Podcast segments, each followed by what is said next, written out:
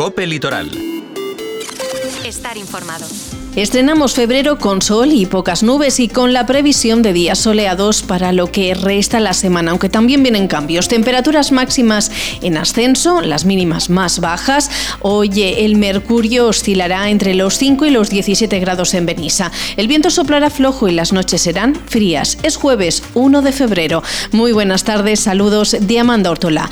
Revisamos lo que es noticia y necesariamente tenemos que hablar de atención sanitaria que en nuestra área de salud regresa hoy, 1 de febrero, a ser de gestión pública. La reversión del Departamento de Salud de Denia, hasta ahora en manos de Rivera Salud y de KV, ya se ha hecho efectiva, lo que ha generado reacciones políticas de las que nos hacemos eco. Pero también tenemos que hablar de un nuevo intento de los grupos de la oposición en Benissa de proteger la zona de Patmore, una vez superado el periodo de suspensión de licencias urbanísticas. Nos fijamos en Cal, donde la Comisión del Centenario de la Cofradía de Pescadores se elevará a debate la posibilidad de recuperar el Sbaus a la mar en el marco de las celebraciones en este 2024. Y en agenda les avanzamos cómo se celebra en la ciudad del Peñón el Día Mundial de los Humedales, que se conmemora cada 2 de febrero.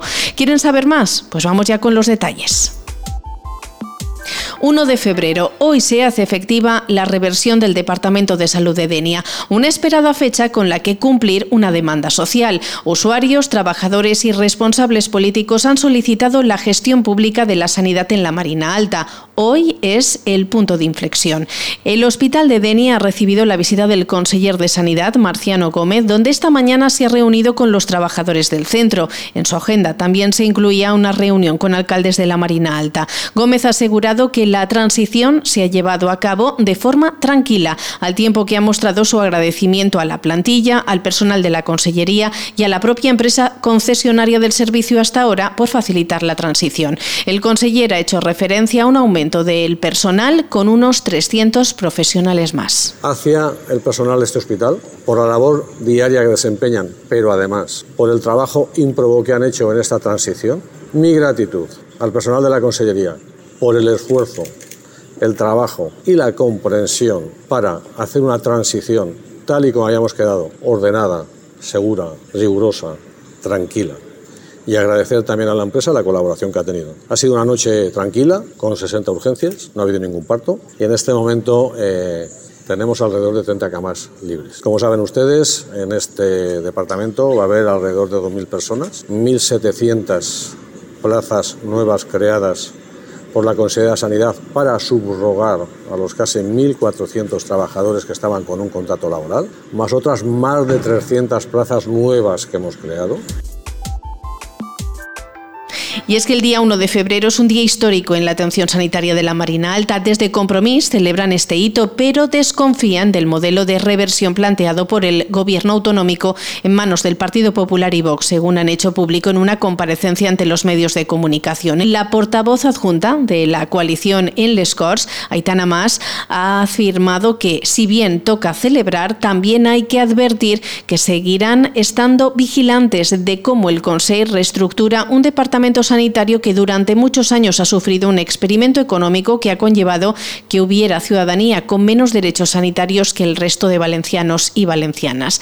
Los valencianistas también hacen referencia a la deuda que la mercantil concesionaria hasta ahora del Departamento de Salud de Denia mantiene con la Generalitat, una deuda por las liquidaciones pendientes que suma más de 60 millones de euros, como ha apuntado Carles Esteve, que es diputado responsable de Sanidad. Eh, también tenemos importante en la que anem a estar prou vigilants és que A dia d'avui, el deute consolidat de Marina Salut, de Rivera Salut, en la Generalitat és de 60,8 milions d'euros. Això és un deute que l'empresa té per les liquidacions pendents, que sabem a dia d'avui eh, ja consolidat. I a més d'això hem d'afegir els tres últims anys que encara no sabem la xifra total, però podem calcular entre 50 i 60 milions més.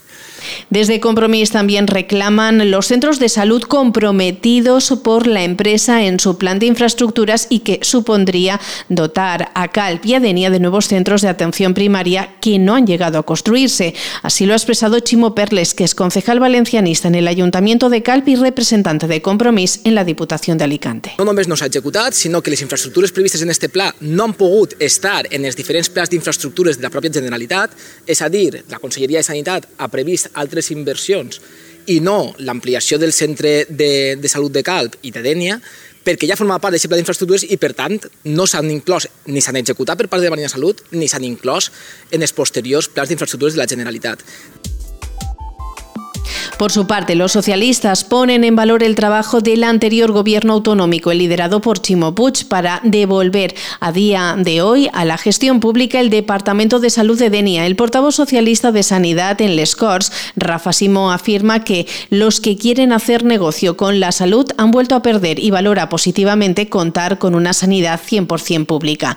Pero aún así, Simo asegura que la lucha por un servicio público no ha acabado y señala que desde el PSPB-PSOE van a seguir vigilantes. Hoy es un buen día para los que queremos una sanidad 100% pública porque hoy, y gracias al trabajo del gobierno de Chimo el Departamento de Salud de Denia vuelve a tener una gestión directa y pública, la mejor manera de ofrecer a todos los ciudadanos una sanidad de calidad.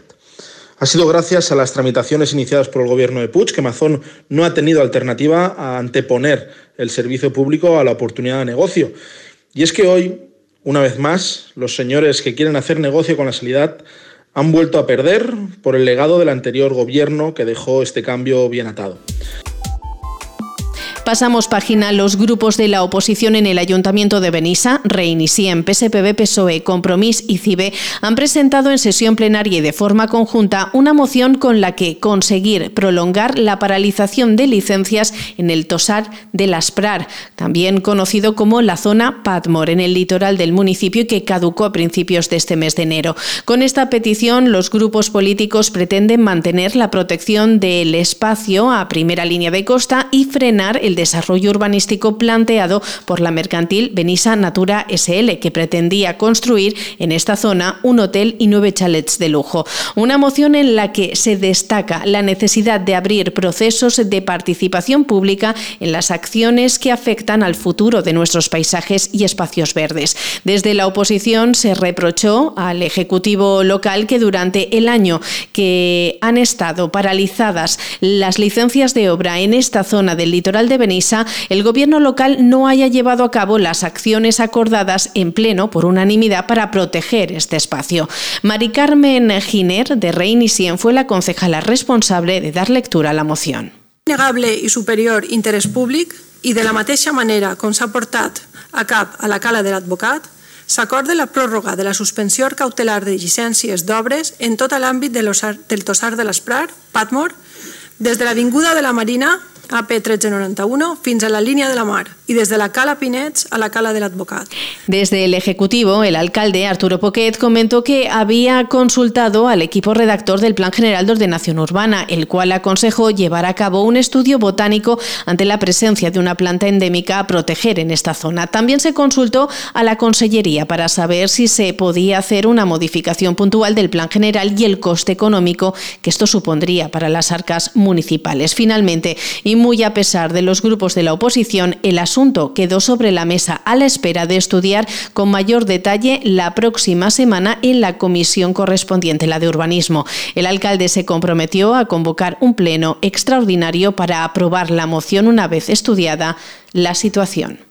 I a més li van fer una consulta molt clara a la conselleria per a que pues, ens diguera pues, si el, era un motiu suficient per a fer una modificació puntual d'aquesta parcel·la o d'aquest pla parcial que està aprovat des de l'any 78 i si aquesta modificació puntual pues, podia tindre unes conseqüències econòmiques greus per a l'Ajuntament de Benissa. Y hablando de plenos, nos fijamos en Cal, donde la Comisión del Centenario de la Cofradía de Pescadores elevará a debate la próxima semana la posibilidad de recuperar los actos de Baus a la Mar en el marco de las celebraciones previstas en este 2024. La concejala de fiestas, Mariola Mulet, ha señalado que esta es una petición a estudiar a propuesta de algunos miembros de la propia comisión. En el caso de recibir el visto bueno de la Comisión del Centenario de la Cofradía, la idea se elevaría a pleno para su debate y aprobación, una propuesta que ya cuenta con el apoyo de la propia edil de fiestas. y una vez eh, hecha la propuesta, si sale positivo, pues se llevará a pleno para que todos votemos y así decidamos qué es lo que hacemos con los Bous a la Mar. Por parte mía, por supuesto, eh, claro que quiero los Bous a la Mar. Eh. Muy buenas tardes.